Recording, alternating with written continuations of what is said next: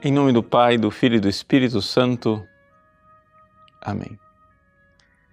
Meus queridos irmãos e irmãs, nós estamos no primeiro sábado, não somente do mês, primeiro sábado do ano, e gostaríamos de recordar a nossa Mãe Santíssima que em Fátima pediu que nós sempre, nos primeiros sábados, desagravássemos o seu imaculado coração.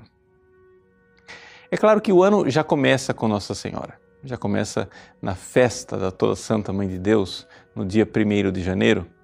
Mas aqui, às vésperas da Epifania, nós vemos a Virgem Maria como uma presença na manifestação do Senhor. Exatamente essa presença é, mariana intensa no tempo não somente do Advento, mas também do Natal, porque não é possível nós celebrarmos o menino sem celebrarmos a mãe. O Evangelho da Epifania em si, ele nos recorda aquela viagem dos magos vindos do Oriente, que uma vez chegados a Belém, entram na casa, ou seja, simbolicamente, entram na igreja. E ali encontram a mãe com o menino. É interessante notar este detalhe do evangelista São Mateus. Ou seja, nós vemos aqui a realidade de que o menino é adorado nos braços da mãe. E, portanto, a manifestação de Jesus se dá como manifestação junto a Maria.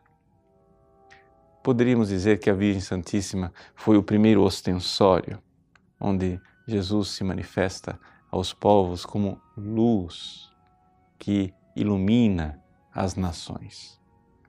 E ali, esta luz que é de Jesus, mas que vem através de Maria, é uma luz que precisa eh, nos acompanhar durante este ano. Nós que temos devoção a Nossa Senhora, especialmente se você é consagrado a ela, nós precisamos reconhecer este papel salvífico de Maria em nossas vidas. Não se trata somente é, de termos devoção e acreditarmos na intercessão da Virgem Santíssima, isso também, claro, mas é algo mais profundo, porque a Virgem Maria não é simplesmente como um dos tantos santos que intercede por nós. Porque nenhum santo pode dizer que gerou o Filho de Deus. E, portanto, nenhum santo foi encarregado por Deus para gerar este Filho em nossas almas.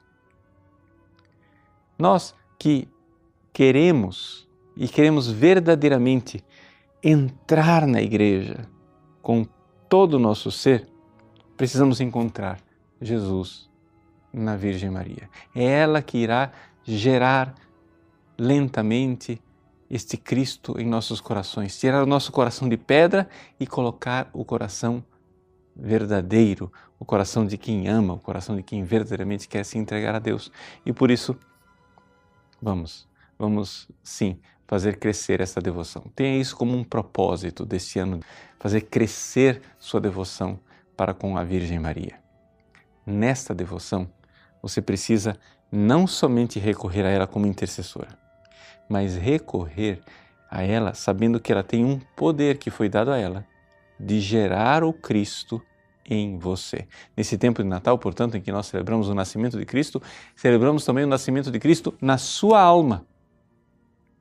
E ao ver que ele nasce na sua alma, agradeça a Deus e reconheça o papel extraordinário da Virgem Maria em gerar o Cristo em nós. Fica tão mais fácil, fica tão mais simples se nós seguirmos o caminho que Deus escolheu.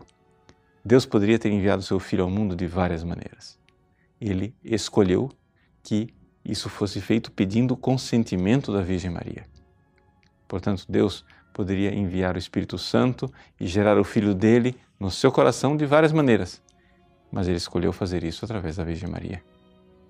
Abra seu coração para aquela que verdadeiramente traz o menino e quer que esse menino nasça em você. Deus abençoe. Em nome do Pai, e do Filho e do Espírito Santo. Amém.